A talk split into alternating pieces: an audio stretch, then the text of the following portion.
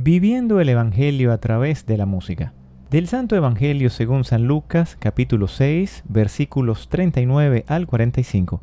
En aquel tiempo, Jesús propuso a sus discípulos este ejemplo. ¿Puede acaso un ciego guiar a otro ciego? ¿No caerán los dos en un hoyo?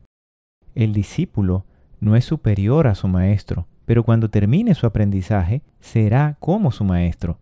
¿Por qué ves la paja en el ojo de tu hermano y no la viga que llevas en el tuyo?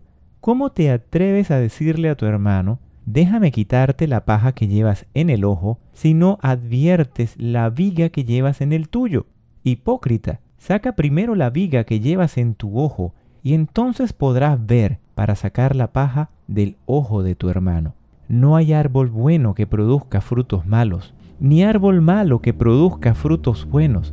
Cada árbol se conoce por sus frutos. No se recogen higos de las zarzas, ni se cortan uvas de los espinos. El hombre bueno dice cosas buenas, porque el bien está en su corazón. Y el hombre malo dice cosas malas, porque el mal está en su corazón.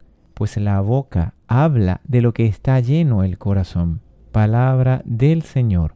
Gloria a ti, Señor Jesús. Comentario. Este Evangelio nos invita a mantenernos en continua observación sabiendo que somos débiles y que tenemos inclinación al pecado. Por tanto, como músicos del Señor siempre debemos pedirle que nos muestre nuestras fallas, defectos, debilidades y que nos instruya para cantar de la manera que Él lo haría y para compartir con todos nuestros hermanos del coro y la comunidad en nuestras familias y trabajos, tal como Él lo haría siempre, con amor y respeto. ¿Por qué ves la paja en el ojo de tu hermano y no la viga que llevas en el tuyo? El hombre bueno dice cosas buenas porque el bien está en su corazón. Y el músico de Dios canta cosas buenas. Llegamos al final y queremos invitarlos a escuchar la próxima edición del podcast Un canto nuevo para el Señor.